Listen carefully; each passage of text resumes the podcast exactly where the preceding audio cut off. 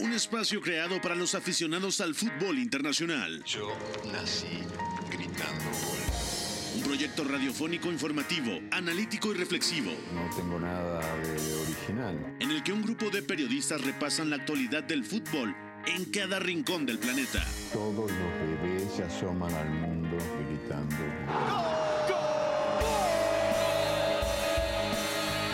como todos, quise ser jugador de fútbol. He sido el peor pata de palo que se ha visto en los campitos de mi país. Arranca Catenacho W, la casa del fútbol internacional.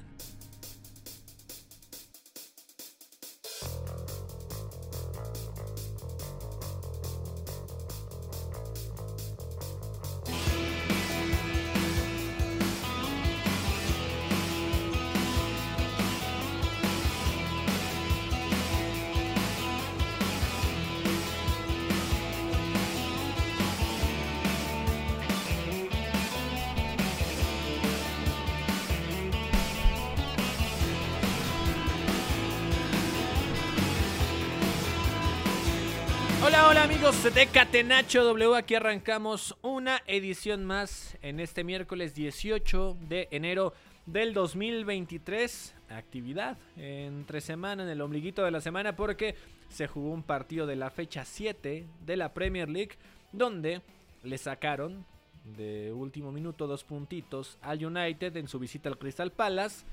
Termina eh, imponiéndose la igualdad después de que ya en las los instantes finales eh, como tal empataran al cuadro de los Red Devils después de que habían cedido un poquito en la pelota, de que habían dejado de ser profundos y termina eh, costando caro y Crystal Palace con un golazo de tiro libre deja divididas las unidades disputadas en esta fecha pendiente, tantos partidos pendientes que tienen todavía en la Premier League, Copa del Rey. Se han llevado a cabo algunos partidos, eh, unos siguen en curso, como el Betis contra Osasuna que está en el tiempo extra, uno por uno está el marcador dentro de esos cotejos de octavos de final de la Copa del Rey, también en FA Cup. Se llevaron a cabo, eh, se llevó a cabo un partido donde Leeds goleó 5 por 2 al Cardiff. De esto y más estaremos platicando en la siguiente hora aquí en Catenacho W y de otros temas. Que implican a lo mejor posibles cambios en los propietarios, lo que se va a manejar también en otra situación de los Red Devils. De eso y más estaremos comentando aquí en la mesa de Catenacho W. Agradecemos a Fo en la producción, a Mario López en los controles. De este lado de los micrófonos, con el placer de siempre, los saluda Gustavo Millares y presento al equipo de trabajo que me acompaña en Catenacho. Beto González, ¿cómo te encuentras? Muy buenas tardes. Hola Gusto, bien amigo, gracias, abrazo para ti, para todos. La verdad, no estoy contento con lo que acaba de pasar con el United, ya lo analizaremos. Fue un golazo de Michael Olise, sí, pero consecuencia de que el segundo tiempo no se juega bien y se pierde el control, ¿no? Ya lo debatiremos. También el Milan se vio muy, pero muy mal en la Supercopa de Italia. Y también repasaremos otras competencias importantes porque hoy no andamos aventando fútbol para arriba, pero también hay noticias bastante interesantes. Sí, que terminó siendo cardíaco el final del partido entre el Crystal Palace y United. Nuestro productor Foa se, se estaba arrancando los cabellos, ¿no? Por, por esa impotencia de no saber cómo controlar el resultado. Oscar Mendoza, te saludo con mucho gusto. ¿Qué tal, Gus? Un saludo para ti, para Beto, para Iñaki, que ya se incorporará. La verdad es que es un día que sí, no estamos sobrados de partidos, pero aún así yo me quedo con la exhibición del Inter, que más allá de que el Milan también se ve mal, creo que hay cosas muy buenas en el equipo de Simone Inzaghi y también lo positivo es que hay mucha actividad para los mexicanos en España principalmente. No sé si ya está por ahí Iñaki María, ya se habrá conectado desde Segovia, España. Iñaki María, ¿me escuchas Iñaki? Todavía no llega, me dice el productor que todavía no aterriza Iñaki María en el Catenacho W. Pero de momento, sí vamos a meternos en la pregunta del día. La pregunta del día. Non poteva farlo venire dagli Stati Uniti senza farlo giocare. Catenacho W. También le damos la bienvenida a Memo Navarro y que él abra, que salude, que se inspire, que diga lo que piensa del Manchester United y de paso que conteste la pregunta del día de los jugadores que cambiaron de equipo el día de hoy. ¿Cuál será el que traiga un beneficio a su nuevo equipo? Un beneficio mayor. Sommer al Bayern, Sarabia al Wolverhampton, Memphis al Atlético, el tema de Modric al Chelsea. Digo, que ya es información que se conocía en los últimos días. Memo Navarro, bienvenido. Y para ti, ¿cuál tiene más peso eh, de las contrataciones? Gracias, Gus. Saludos para todos los que nos escuchan. Eh, voy a estar un poco sentido contigo, ¿eh? que, que no me presentaste al inicio, que me dejaste de lado. Pero bueno, Es que eh, la ya última reacción que tenía tuya era una carita de menoja en Instagram, entonces eh, tenía que desquitarme Bueno, de es alguna que- forma. Sí, sí, por ahí, por ahí tus respuestas un poco subidas de tono, pero, pero mm, bueno, pues ya estamos acá para, para comentar al Manchester United, que sí eh, recibe un balde de agua fría porque su segundo tiempo no es bueno y además de que le empatan, pierde a Casemiro para el partido contra el Arsenal que iba a ser eh, trascendental, ¿no? Que de hecho se hablaba que Ten Hag podía reservarlo para tenerlo para el, el duelo ante los Gunners, eh, pero finalmente se lo va a perder y lo más seguro es que Scott McTominay sea el que entre al quite en su puesto. Respondiendo a la pregunta del día, yo esta la tengo muy clara, es mm, demasiado sencilla para mí. Yo creo que por la trascendencia que tiene eh, la posición, la llegada de Jan Sommer al Bayern Múnich debe ser la más relevante, porque un equipo de la envergadura eh, del, del cuadro bávaro no puede confiar eh, de Sven Ulreich para ser el, el titular, ¿no? Y un tipo probado en Bundesliga como Jan Sommer, evidentemente que le va a dar garantías ahí. Oscar Mendoza, creo que te ganaron tu respuesta más viable, la pregunta Sí. del día. Pero si quieres continuar con la defensa del portero ahora del Bayern Múnich o quieres cambiar y decir otro nombre. No, para mí totalmente. Lo de Jan Sommer es un fichaje eh, que es muy muy positivo para el conjunto bávaro, no solamente por lo que es Jan Sommer a nivel eh, selección de Suiza y también lo que fue para el Borussia Mönchengladbach, es que es un guardameta que tiene 34 años, yo creo que todavía tiene bastantes temporadas de rodaje a un nivel muy muy alto.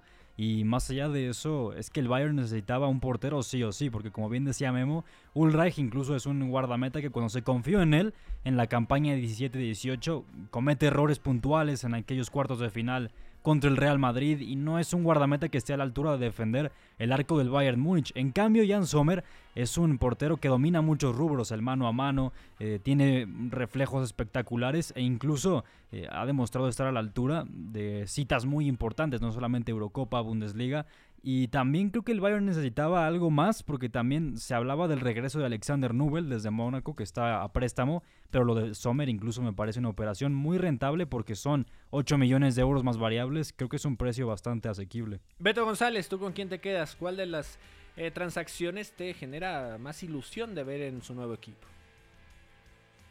Eh, a ver, yo voy a estar de acuerdo en el fondo con lo que están diciendo de Jan Sommer. Así haga mucho ruido que en seis meses vaya a perder la titularidad porque Manuel Neuer va a estar de regreso. Estoy de acuerdo con ustedes, pero por cambiar el nombre, voy a decir que Mikhailo Modric, ¿eh? la verdad, el Chelsea no va sobrado de perfiles que le ayuden a Graham Potter a plasmar la idea que quiere. Y me parece que el fin de semana se vio una muestra muy interesante jugando justamente contra el Crystal Palace. O sea, de por sí el Chelsea colectivamente tiene varios problemas que no le permiten jugar tan junto como quisiera, ¿no? El equipo tiende a romperse muy fácil y tiene una libertad excesiva, es caótico por momentos, ¿no? Pero realmente, si lo vemos fríamente, la plantilla no tiene ese tipo de jugadores, por ejemplo, que, puedan partir totalmente abiertos. Es cierto que sí, es una alternativa en derecha, aunque no sea lo ideal, bueno, lo va a hacer, ¿no? En la izquierda va, va, va corto el Chelsea, es decir, ni siquiera esos laterales zurdos que iban muy arriba y anchos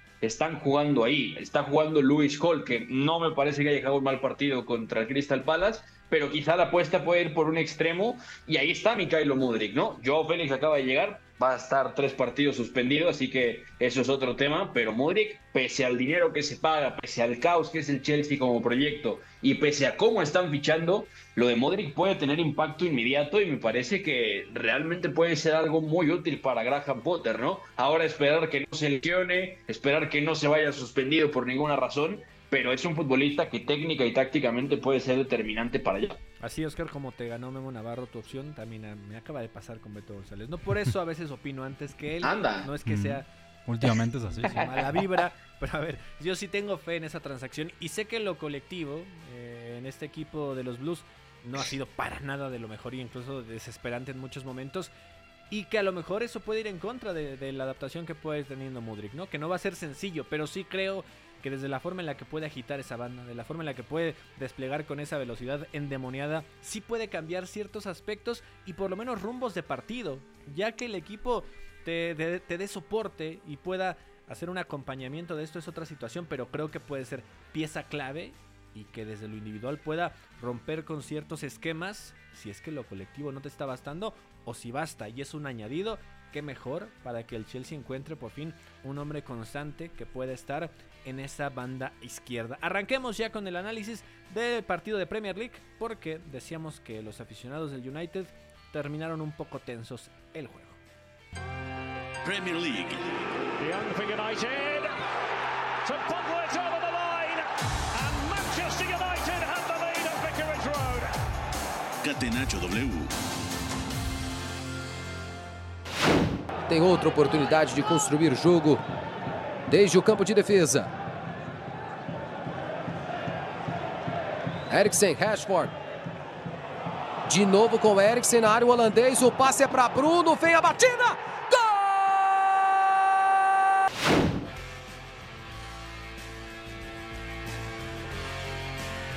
Partido correspondiente a la fecha 7 de esta Premier League donde Crystal Palace recibió al United e iba ganando el cuadro de los Red Devils en patio ajeno 1 por 0 después de que arrancara con eh, De Gea con línea de 4 con Shaw, eh, Martínez, Barán, el tema de Juan Bisaca que creo que tiene un, un buen partido y al final termina salvando de una opción que pudo significar aún más, más doloroso el resultado. Eriksen y Casemiro ahí en el medio campo, Bruno Fernández adelantito de ellos, mientras que Anthony Rashford por las bandas y Bejors teniendo ya participación el jugador de los Países Bajos con esta camiseta. Beto González se da el uno por uno después de que Bruno Fernández, justo antes de que acabara la primera mitad, anota el tanto con asistencia de Christian Eriksen y parecía que podría ser de trámite el segundo tiempo. Se dio de más eh, espacio como tal el United para que al final Olise terminara marcando al 91 un golazo de tiro libre en donde De Gea no pudo hacer nada después de que había tenido un par de grandes atajadas durante los 90 minutos. Sí, De Gea tiene una mano espectacular también. Me parece que es contra Odson Eduard. O sea, es un tiro que va angulado y la saca a mano cambiada, la pone a rozar el travesaño. Y eso es antes del final del primer tiempo. Ya había por ahí algún aviso del Crystal Palace, pero el primer tiempo el United es bueno, va de menos a más. Y es muy serio porque se enfrenta a un equipo que lo espera a bloque medio bajo, le marca al hombre por dentro y todo el tiempo está esperando ese error, causar ese error con la marca para luego correr. Y lo consiguió varias veces. De hecho, justo el, el, primer tiempo del United se hace mejor en la medida en la que Christian Eriksen baja a dirigir la posesión desde el primer pase, le suma un poco de pausa extra y es donde el United empieza a mover mejor la pelota, empieza a encontrar ventajas por fuera, por dentro, llega centrando al área, llega también eh, gastando rebotes en la frontal. O sea, realmente va mejorando con el paso de los minutos y no, no me ha gustado Boy, por ejemplo, sí a nivel de recuperación, sí a nivel de segundos balones, sí a nivel de achique, pero a nivel pasador, flojo Casemiro. De ahí es que también Eriksen empieza a tomar esa iniciativa de bajar. Bruno Fernández también algo flojo a nivel pasador, pero también cuando conectaba en largo y también sobre todo poniéndose creativo en la frontal, buenísimo como siempre, ¿no? Pero realmente el Palace penalizó pérdidas, sí logró correr, sí logró intimidar al espacio. Eh, Aaron Wan-Bissaka dejó un partido muy interesante, muy bueno, defendiendo hacia atrás, corrigiendo, yendo al piso. Eh, también al final resuelve un mano a mano, me parece, contra Michael Olise, que es espectacular. No, contra evitó, evitó que se te subiera el azúcar, Beto.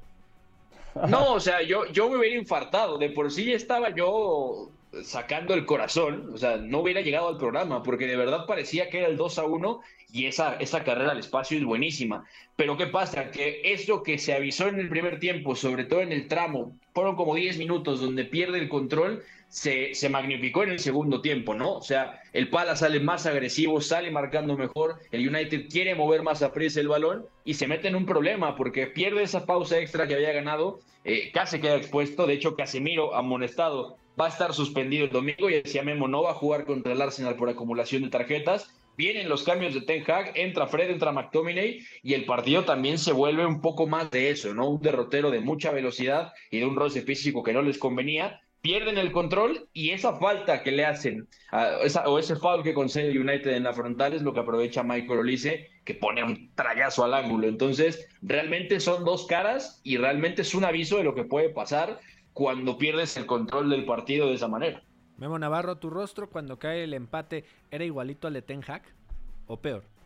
Eh, parecido, nada más que a mí se me salieron las lágrimas, pero sí, eh, un poco similar, porque es cierto esto que dice Beto, el United pierde el control y cualquier tipo de estabilidad en la segunda parte. Eh, algo de lo que comentaba Ten Hag eh, cuando apenas asumió el cargo como entrenador del United era que este equipo tenía que empezar a manejar mejor los partidos desde el control y que todo lo que sucediera estuviera eh, cercano a sus posibilidades para poder maniobrar, porque en años anteriores era todo muy volátil, eh, desenfreno y de pronto eh, podía ir de un lado para otro, así es como los Red Devils solían perder los partidos. pues sí que ha habido una evolución con el técnico neerlandés en ese rubro, pero este segundo tiempo fue más parecido al United de los años anteriores que a este United de Ten Hag que además hay que decir eh, que los cambios no son del todo buenos. Entra, por ejemplo, McTominay por Beckhorst, eh, juega mucho en punta a apretar, más a morder, que de verdad hacer una referencia en ataque. Eh, también vimos la entrada de Garnacho, que no pudo hacer mucho. Y dentro de lo plano que estuvo el equipo en la parte complementaria, también tenemos que mencionar que hubo un par de ocasiones donde Marcus Rashford pudo decidir mejor que lo ha hecho en los partidos más recientes, eh, por lo cual es difícil reprocharle algo, pero justamente considerando ese buen momento en el que está, creo que pudo haber decidido mejor y sentenciar el juego con el 2-0. Después, lo de Michael Olise, bueno, es un eh, disparo fenomenal. No sé si De Gea pudo recorrer un poco mejor, pero por eh, cómo entra la pelota, la distancia que había con el arco, yo creo que para parar y aplaudir y que Ten Hag se tenga que replantear algunas cosas de cara al juego contra el Arsenal, que tampoco es sencillo esta visita a Selhurst Park entre el juego, eh, o mejor dicho, posterior al partido contra el City y antes del Arsenal. Eh, fue difícil ajustar este juego, eh, también el cansancio creo que se notó en los últimos minutos, pero claro que, que merma las aspiraciones del United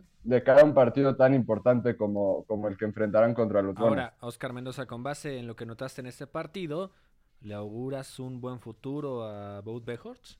Porque, a ver, o sea, muchos dicen qué tanto va a jugar, ¿no? Aquí ya arranca este juego, sé que es a mitad de semana, sé que hay rotación, sé que va llegando, es darle rápido eh, a rodaje, pero por lo menos en ese United ya se ve un poquito más de fondo de armario, ¿no? Ya notas unos nombres más para eh, poder también cubrir alguna lesión, alguna suspensión, ya notas en la banca también a Garnacho que cada vez es una realidad mayor.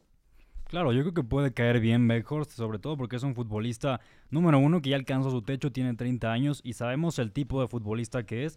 Es específico, sí, porque es un 9, un 9 clásico, un 9 tanque, de mucha jerarquía para ganar balones por elevación, para descargar juego directo y sobre todo, bueno, siendo suplente a priori, y no a priori, sino seguramente de Anthony Marshall o incluso de Marcus Rashford, que yo creo que en un partido eh, de mayor renombre, posiblemente Ten Hag apostaría por Rashford en punta antes que Beckhorst. Pero aún así yo creo que puede, puede funcionar bien para lo que ya decías, darle un poco de dosificación a la plantilla, sobre todo también para resolver partidos en los últimos minutos que se le puedan atragantar al United. Eh, con centros laterales, el neerlandés es muy dominante en ese sentido, entonces yo creo que sí puede tener eh, un buen momento, un buen paso por el conjunto Red Devil. Y hay otro punto que tocar.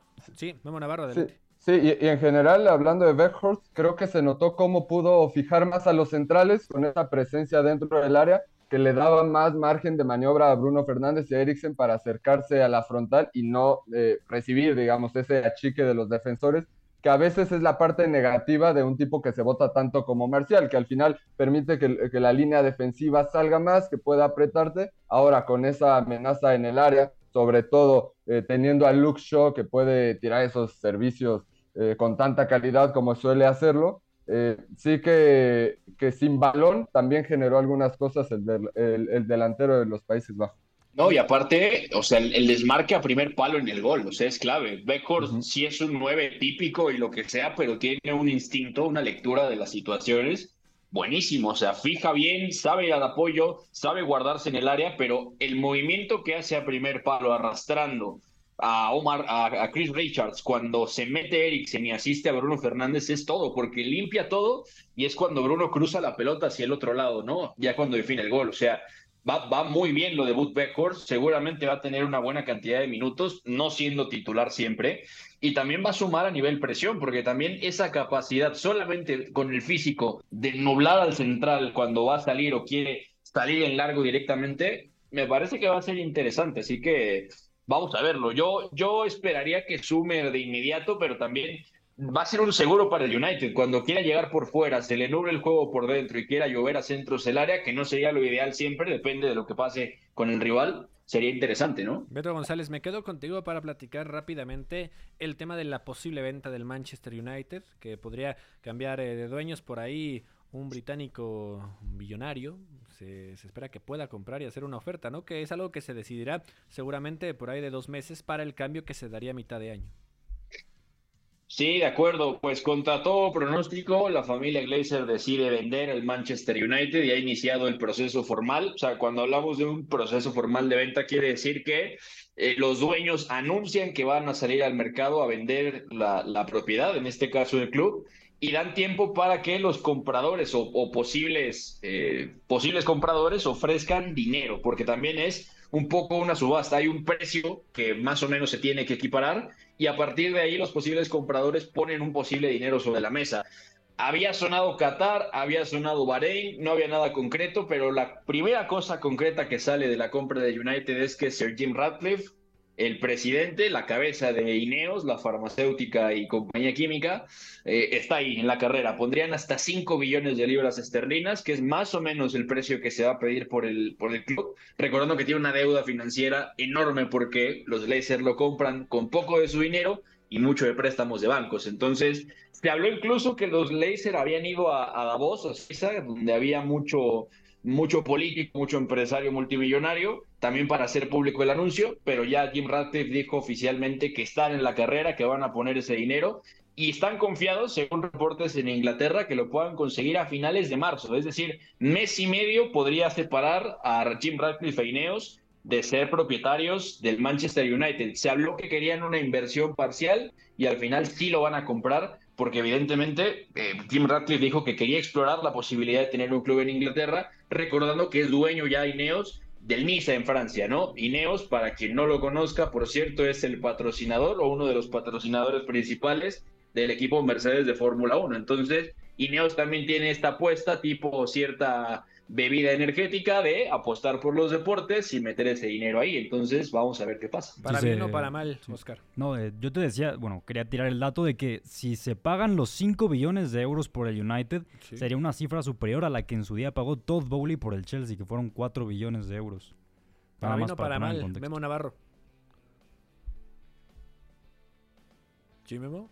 ¿Estás por ahí? Creo que Memo está encantado. está haciendo cuentas a ver si le alcanza, ¿no? O sea, para, para hacer alguna oferta formal que le llegue allá a los Glazer. Pero a ver, o sea, inversión como tal, Beto González, si es que Navarro todavía no sigue ahí, ¿qué tanto hace falta para llenar y empezar con billetazos? Algo similar a lo de Belly, ¿no? O sea, Uf. es que lo que se ha gastado el Chelsea eh, en este semestre sabemos que es algo ya que creíamos utópico, ¿no? Tal cual, sí es una inversión muy rápida, diferente a la que se ha presentado con el Newcastle, que es más gradual, Beto, pero a cómo pueda pasar y, qué tanto pueda beneficiar en los billetazos. Y que sean bi buenos billetazos, no. bien invertidos.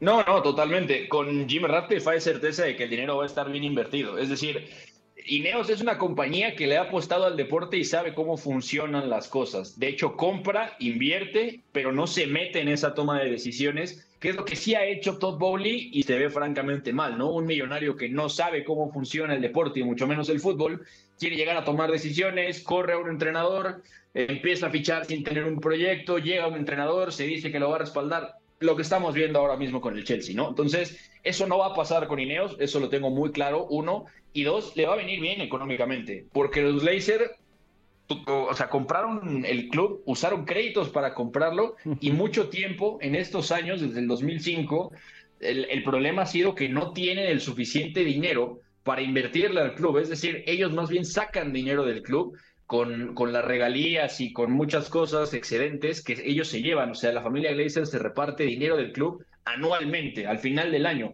Y aquí no se trata de sacar el dinero, sino de meterlo, porque la plantilla necesita refuerzos, porque evidentemente se necesita personal, eh, obviamente habrá que ver quién es más o menos calificado, eso no, no lo sabemos, y porque también hay una buena razón por la que los Lakers venden el club. En Inglaterra estaban diciendo que el Manchester United ya tenía contemplado remodelar Carrington, el centro de entrenamiento, pero la inversión total a hacer ahí no le alcanzaba a los Lakers, no tienen ese dinero y sabían que era un factor de riesgo. Entonces es perder más dinero y dijeron, no, ¿sabes qué? Se terminó, esto no me está funcionando y afortunadamente lo van a vender. Pero tuvo que llegar a ese extremo, es, no me alcanza, lo tengo que vender, porque de otra manera no lo hubieran hecho. Con Jim Radcliffe me parece que va a suceder y se va a invertir muy bien. Ha llegado un español aquí al programa. Iñaki María, te damos la bienvenida al Catenacho cuando estamos platicando del United y de esta futura venta-compra. Buenas, yo estoy aquí bastante tenso viendo un partidazo. El Betis Osasuna parecía muerto hasta el descuento, no sé si lo habéis comentado, pero ha empatado Sí. Osasuna sobre la hora. Se ha llevado el partido a la prórroga. El partido ha ido con 1-1, ahora está 2-2 y estamos a un par de minutos de lo que parece que va a terminar en los penaltis. Vamos a una pausa y regresamos aquí a Catenacho W para platicar precisamente de esta Copa del Rey y también lo que sucedió en la Supercopa de Italia. El triunfo debe ser también la consecuencia de una superioridad moral, no solamente futbolística. Si en el triunfo no están implícitos los recursos, si los recursos nos dan igual, estaríamos dándole a la sociedad un mensaje terrible. Somos la resistencia. Catenacho W. La casa del fútbol internacional.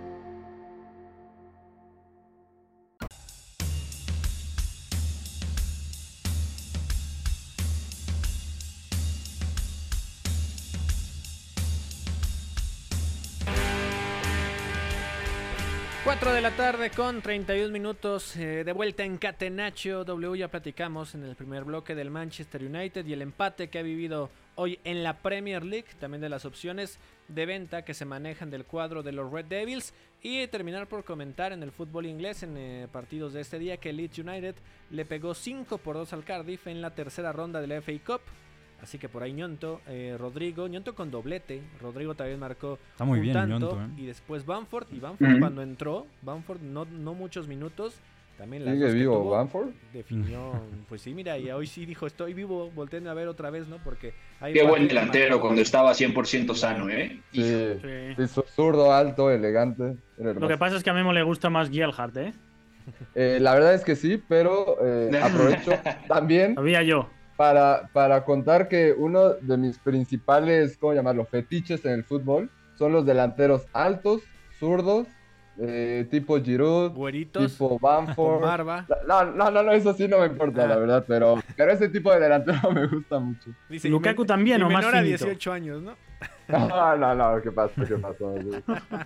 No, o sea, es haciendo referencia a que sigues todas las fuerzas básicas y to- torneos sub-17, Eso sí, eso sub-15, sí, sub-13. claro. No sé ni, ni hasta qué edad sigues a todos los jugadores británicos en su evolución en el No, el problema no es en el hasta fútbol. qué edad. El problema es desde qué edad. Eso sí, pero a ver, ayuda, ayuda que cuando lleguen ya al máximo circuito, ya los conocen. Ya se están botaneando muy feo a Memo, futbolísticamente. ¿eh? No, no, Ojo. futbolísticamente. Sí, eh, cuidado porque nos está escuchando ahorita alguna autoridad y voy a acabar preso. Autoridad No, deja de tú, te los encuentras en la liga de medios y, y partes alguna pierna. Eso sí. Ah, que hoy, que hoy, por cierto, nos va a tocar defender al Tito Villa. Si Hoy mañana hoy no estás mañana. por aquí. eh, bueno, hoy, mañana, porque va a ser a medianoche Sí, exacto, eso el iba. partido. Partidos a las 12 de la noche en la Liga de Medios. Luego, ¿por qué no los vamos a ver jugar? Lo mismo me dicen todos, pero bueno, pues al parecer es el horario que les acomoda y, y no sé. Vamos a ver cómo nos va entre el frío, el Tito Villa ahí metiéndonos el cuerpo. Vamos a ver cómo termina. Y mira que difícilmente digo esto de Memo Navarro, pero puede salir volando, ¿no? Hablando de cuando choque Sí. con alguien. Hoy marcar al Tito Villa en la Liga de Medios. Que nos hagan una crónica para mañana y la ponemos aquí en Catenacho W. Tus redes sociales, Memo Navarro, donde pueden eh, seguirte la gente para lo que informas del- de los chamacos que sigues. en arroba Memo Navarro guion bajo en Twitter. Eh, ahí comentamos de esto de las categorías inferiores de Inglaterra. Hablaremos cómo nos va con el Tito Villa y en Instagram lo mismo, arroba Memo Navarro guion bajo, obviamente con un tono un poco más personal. Llevas a alguien que te tome foto marcando al Tito Villa, eso puede quedar para, un buen, buen recuerdo. Oscar Mendoza, tus redes sociales.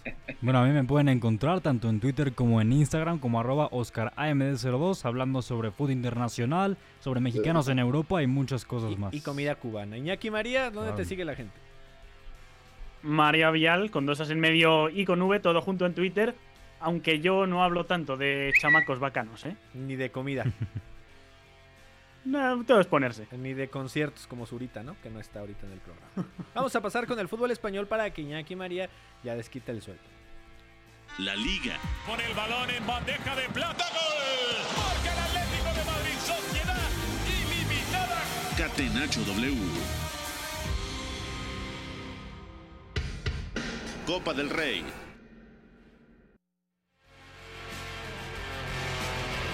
Hoy me quiero ganar enemigos aquí en el Catenacho W. Beto González, perdóname, tus redes sociales, ya, eh, todos me reclaman, hay cosas. Eh, Estás. Te, digo- te voy a. Sabes lo que te diría un gran amigo que también es operador de, de este programa, así que te dejo la frase votando, Gustavo, arroba Beto González M guion bajo en Twitter e Instagram. No quería dejar pasar la, la oportunidad, ya saben, destacados de Liga MX, de Premier League y fútbol internacional en general. Y yo también digo la mía, mira, me había olvidado a mí mismo. Arroba. Millares Gus, para Sí, que sí, vea sí. que se me olvidaron todos los Kim en este programa, ¿no? O sea, no le pedí redes sociales a los Kim. Ay, Kim Garé. Me voy contigo, Iñaki María, para platicar de esta Copa del Rey. No hay que hablar todavía del Betis porque se están eh, por cobrar los penales, ¿verdad? Según estoy aquí. eh, Sí, ya han empezado. De hecho, Monitoreando. 2-1 gana Osasuna en los penaltis. Venga, y Atlético de Madrid, si es de los que logró el resultado positivo, 2 por 0 contra Levante. Morata, Álvaro Morata marcó el primero ya en el segundo tiempo y también Marcos Llorente es el que ya terminó por poner el último clavo en el ataúd del Levante Iñaki. Me ha gustado la expresión del clavo en el ataúd, me la apunto como la de apedrear el rancho. Hoy lo he tenido de fondo y el Atlético de Madrid me ha vuelto a dar la sensación de que ha sido ese equipo especulativo en la primera parte, sí teniendo pelota, pero no consiguiendo hacer demasiado con ella y con un rival que le llega. O sea, el Atlético de Madrid tiene un problema y es que tiene dos escenarios de partido, uno cerrado o uno abierto. Y en el abierto a intercambiar golpes no está ganando porque no está luciendo más pegada que el resto. Y en el cerrado porque salvo Grisman, Correa y algún destello individual más, colectivamente el equipo genera poco.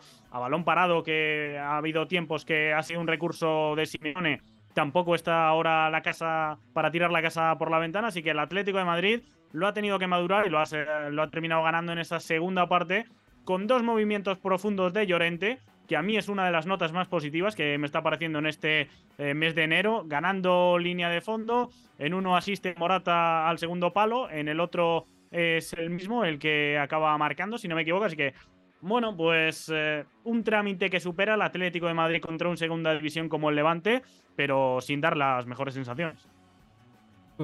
También, por cierto, en eh, la rueda de prensa posterior al partido, Simeone, bueno, cargó un poco contra el calendario. Dijo que el Atlético está jugando cada tres días, se notó bastante incómodo. Y si uno analiza también los partidos eh, que ha tenido el conjunto colchonero, bueno, contra el Barça, contra el Almería recientemente, y lo cierto es que le está costando mucho el trámite de los compromisos. Entonces, bueno, Simeone que está bastante enfadado. Y también eh, Pablo Barrios, el jovencito centrocampista de 19 años, tomando cada vez más minutos. No va de 45 en 45, por lo menos ha tenido eh, 30 en algún partido. eh, por ahí ha tenido más rodaje, porque es de los que agradan y mucho en la evolución que pueda tener en este equipo del Cholo Simeone, que después del semestre notaremos si sigue siendo como tal del Cholo Simeone, que creo que debe quedarse por ahí. Pasemos con otro Oye, duelo Sí, Beto. Rapidísimo, Dale. el Valencia 4-0 al Sporting Gijón, pero digo, no, no vi el partido, no voy a hablar de algo que no vi, pero dar una noticia ahí. Debutó hoy en el banquillo del Sporting Miguel Ángel Ramírez, el entrenador campeón de Sudamericana con Independiente del Valle, ex, ex eh, Inter de Porto Alegre y evidentemente también entrenador, el primer entrenador del Charlotte, que luego lo despidieron por malos resultados, pero durísimo, ¿eh? O sea, llegó ayer o anteayer, ayer me parece, y Sí, ya lo pusieron en, en el banquillo. Y, y escucha, es Beto, una escucha, locura. Beto, para que no comas tantas ansias. Еще одна контратака. Лино, Кавани, ложный замах. И удар в дальний угол не отразил. Es que, a ver, Iñaki María deja, apunta otra frase, o sea, Beto como gorda en tobogán se fue y no dejó mandar el gol.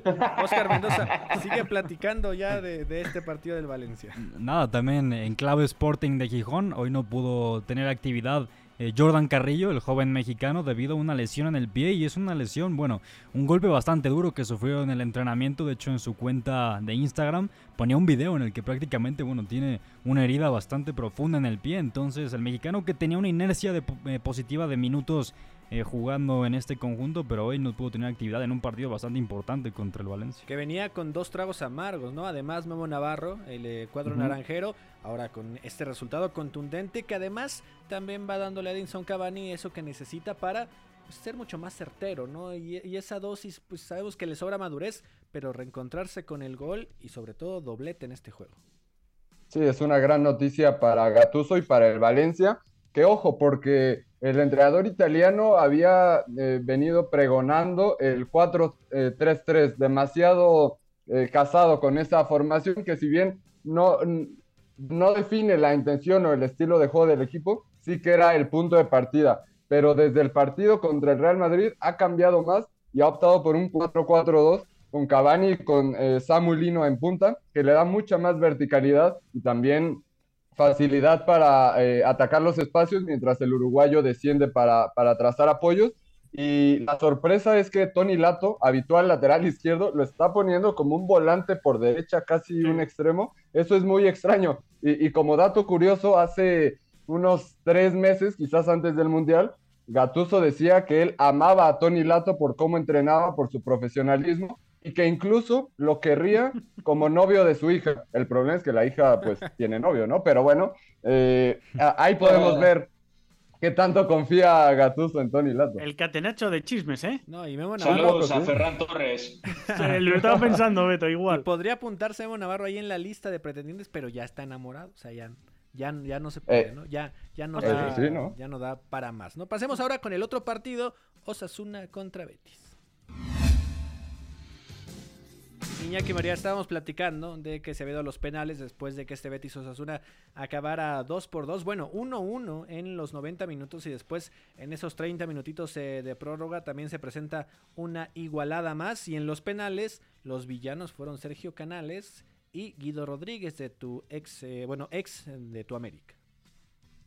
de mi América, más bien es vuestro América. Y ha tenido hoy eh, un penalti que, que no hace justicia a mm, su papel desde que llegó al Betis, uno de los imprescindibles en esa medular para Pellegrini. Y hoy acaba fallando el último con un resbalón eh, que no puede llegar en peor momento. El de Canales, buena parada de Sergio Herrera, el de Guido se va eh, desviado.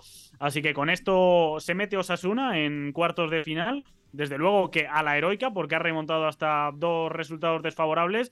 Y lo que he podido ojear un poquito de fondo, un equipo incomodísimo que a mí no me gustaría encontrarme a partido único en una copa. Esta temporada yo creo que Osasuna tiene dos objetivos y es posible que rasque alguno de ellos o llegar lejos en Copa del Rey, que ya digo, a partido único te presiona, te incomoda, te roba en campo rival, a partir de ahí luego tiene una plantilla amplia para en estos partidos sacarte revulsivos, o en la liga para ir rotando, dosificando y meterse dentro de los siete primeros clasificados, ya que el Sevilla no se le espera en esa lucha. Y dentro de esos partidos que se conglomeraron, también Athletic Club le pegó 1 por 0 al español en la Copa del Rey.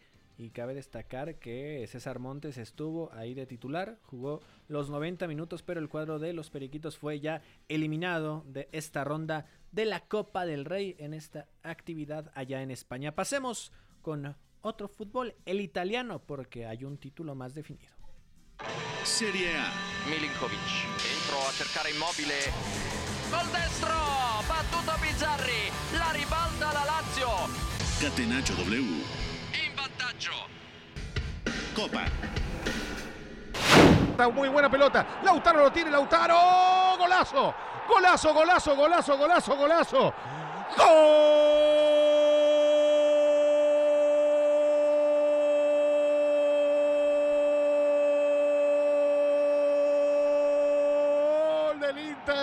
Gol del Inter, gol del Inter, gol de Lautaro Martínez. Golón de Lautaro del Toro. Un gol de un campeón del mundo a un mes de aquel título.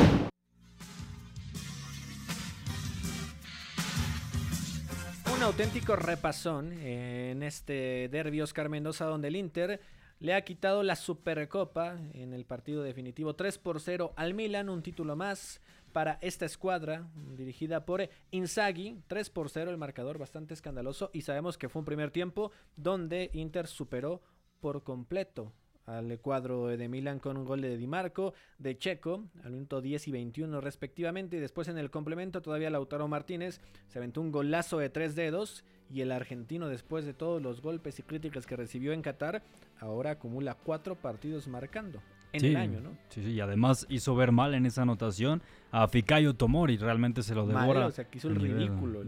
o sea, a nivel físico realmente le gana la posición y termina por definir frente al marco de Ciprián Tataruzano y como bien decías, el dominio del Inter a lo largo del partido fue muy notorio y sobre todo en la primera mitad se vieron cosas muy definidas en el equipo de Simone Inzaghi que complicó demasiado a los Rossoneri en posesión, es decir, eh, prácticamente Zeko y Lautaro estaban encima de los dos centrales cuando el Milan tenía, o bueno, en fase de reinicio, y luego también los carrileros muy arriba para complicar a los laterales, eh, y sobre todo algo muy importante es lo de Nicolò Varela, que estuvo muy pendiente de Sandro Tonali, y no solamente a nivel defensivo, el internacional con Italia estuvo muy correcto, sino también con balón, estuvo muy acertado. Realmente es un partidazo eh, de, de, Varela. Yo me quedaría incluso con él como MVP.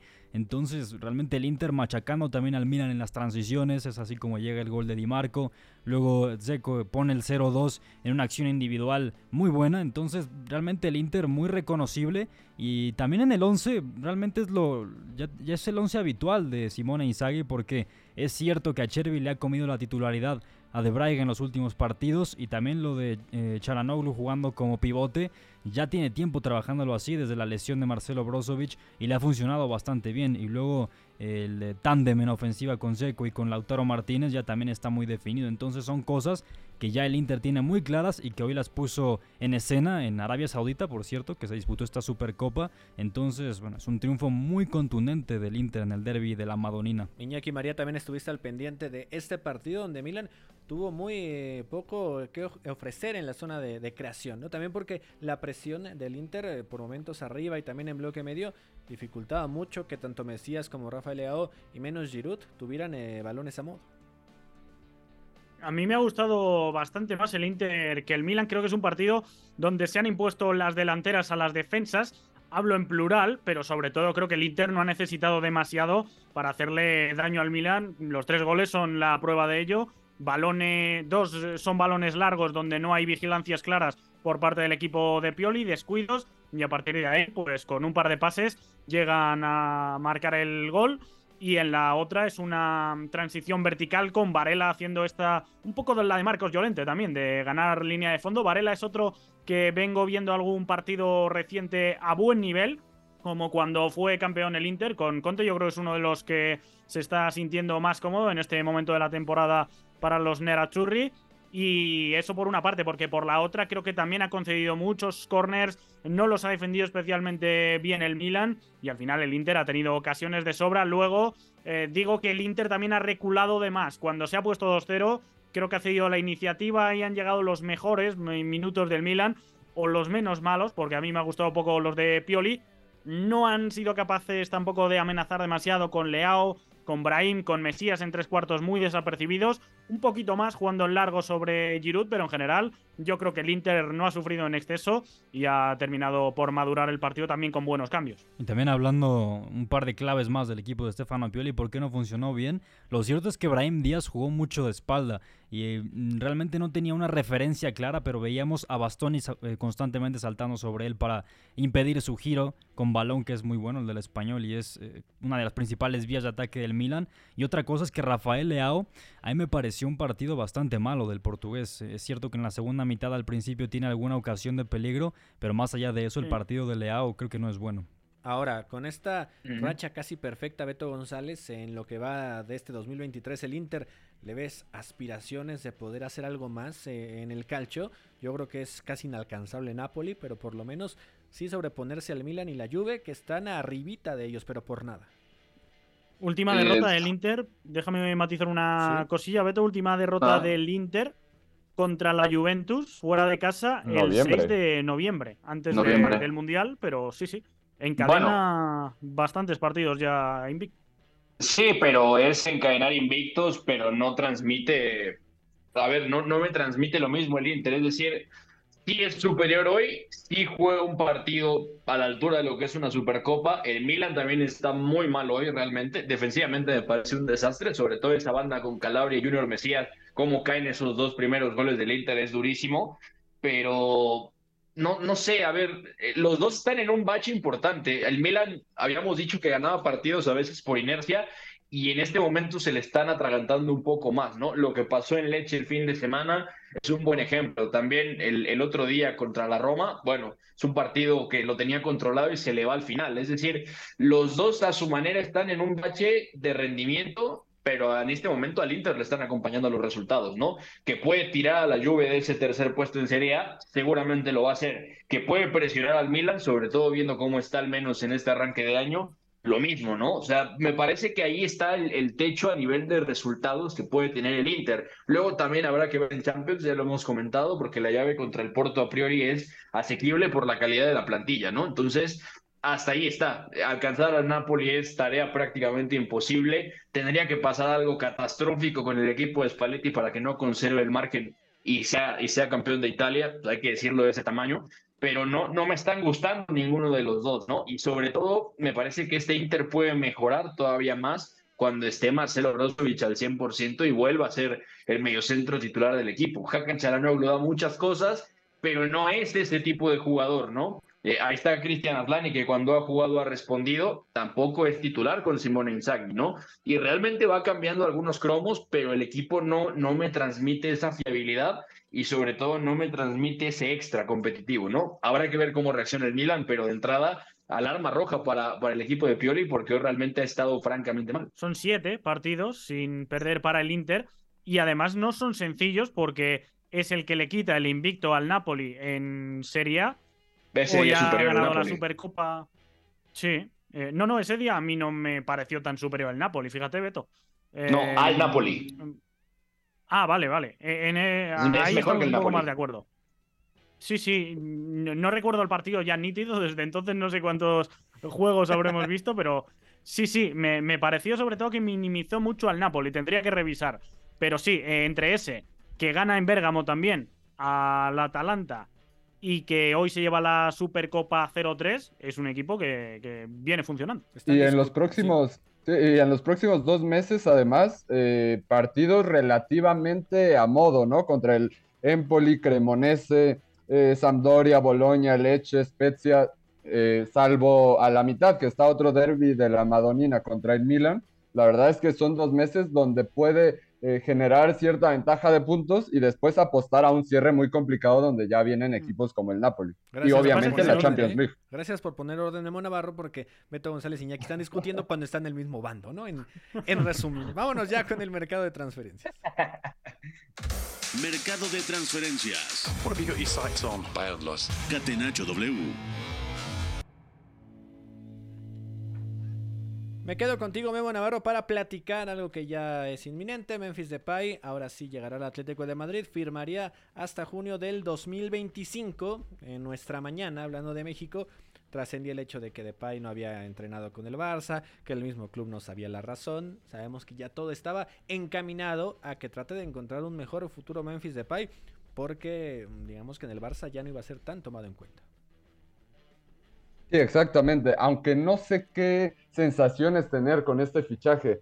Eh, me parece que en los últimos años el Atlético de Madrid de pronto se llena de, de contrataciones eh, de jugadores que solo van a estar a corto plazo para roles eh, claramente secundarios. Y yo no le veo una gran cabida tampoco a Memphis Depay eh, en el sistema de Simeone y tampoco por la elección de delanteros que suele tener. Yo creo que Morata y Griezmann son inamovibles por lo que normalmente entregan y Depay, eh, si bien puede ofrecer cosas, sobre todo en espacios reducidos, cuando hay- haya que llevar más la iniciativa del balón, que es lo que más le cuesta a este Atlético, no sé si era lo que necesitaba el Atlético de Madrid. Eso sí, a un precio eh, accesible, ¿no? Con una negociación sencilla, pues claro que es mejor tenerlo a no tenerlo, pero no lo sé. El Atlético de Madrid ficha muy raro. Eh, creo que es la, la ocasión una vez más y vamos a ver qué sucede. Sí, yo te- estoy de acuerdo porque además me cuesta encajar a Memphis en el Atlético porque Memphis es un futbolista que posiblemente luce mejor cuando juega como media punta, como segundo delantero. Cuando se recarga en banda ha mostrado cosas positivas, pero en el Barcelona jugando como extremo me parece que no podemos ver sus mejores cualidades y ya no tenía cabida en el conjunto de Xavi Hernández. Vamos, eh, antes apostaba por Ferran Torres, Ansu Fati o el propio Rafinha antes que por el neerlandés y ahora en el cuadro colchonero Vamos a ver, yo creo que incluso puede jugar los días que Griezmann no esté o cuando Griezmann no esté rindiendo a la altura. Son dos futbolistas que me parecen distintos, pero aún así creo que el- la jugada está un poco por ahí, por tener dos perfiles de cierta forma similares, hablando de Griezmann y de, ¿Qué, Depay. qué opinión te merece Iñaki María esta transacción y también la posibilidad de que Yannick Ferreira Carrasco llegara al Barcelona? Pues la verdad que no, no, no veo mucho sentido al cambio de piezas. A ver, lo de Memphis llegados a este punto, yo creo que buena noticia para él y para Xavi, porque no, no cuenta para él demasiado el jugador neerlandés, pero yo creo que es un perfil que no tiene en plantilla Xavi Hernández, el de ese eh, jugador para media puntear, ser más falso 9, te lo puede hacer Lewandowski, pero bueno, no es exactamente eso. Y si no está Lewandowski, creo que no tiene ese recambio que para jugar de espaldas y activar compañeros le puede venir muy bien. Y con Carrasco, pues me da la sensación de que sí, podría encajar, pero mm, no, no le faltan extremos al Barça. Y ahora viene de jugar con cuatro centrocampistas. En clave Memphis, bueno, por no enrollarme mucho, yo ya dije que me parece un jugadorazo que mejora claramente lo que hay en el Atlético, pero que no es el contexto para que brille porque le va a tocar atacar desde muy lejos y ya no tiene esas piernas de antaño para poder imponerse ahí. De acuerdo, estamos ya llegando al final de este Catenacho W. Beto González, muchísimas gracias. Y tú no regreses con tu ex como el Salernitana. No, de acuerdo, Gus. Abrazo para ti y para todos. Pásenla muy bien. Escuchamos mañana. Y sí, piensen bien antes de cortar a su ex y luego regresar con ella o con él, depende, porque la Salernitana, 48 horas después de haber despedido a David y Nicola, lo tiene que traer de regreso, entre otras cosas porque los convenció, pero también porque se dieron cuenta que no había otra opción más que David y Nicola. Es que la soledad está canija, ¿no, Memo Navarro? Fuerte abrazo, gracias. Fuerte abrazo para todos amigos. Pues cañona, pero ya estamos acompañados, entonces estamos tranquilos. Un saludo para todos. Oscar Mendoza, gracias. Nos vamos y mañana hay actividad de Copa y tendremos al Barça y al Real Madrid en acción. Iñaki María, buenas noches, que- que descanses allá en Segovia. Bueno, todavía habrá que poner alguna que otra cosita al día, señores. Un abrazo y un abrazo también a la ex de Beto, si nos escucha. Mañana platicaremos también de Jan Sommer y, ya no relaciones pasadas. Gracias a Fo. En la producción Mario López en los controles se despide de ustedes Gustavo Millares. Hasta la próxima. Hay una relación entre la práctica del cuerpo que se expresa en las manos y el cerebro, pero el fútbol ha suprimido esto. De modo que se trata fascinantemente de un ejercicio que nos devuelve en el tiempo a lo que fuimos en el origen, pero también una vez que nos aficionamos a este juego, nos regresa a la infancia, al niño que fuimos. Gracias por sintonizar Catenacho W. Entonces el fútbol es en ese sentido una maquinaria para regresar en el tiempo en un doble sentido. Por W Deportes, la frecuencia del fútbol internacional. W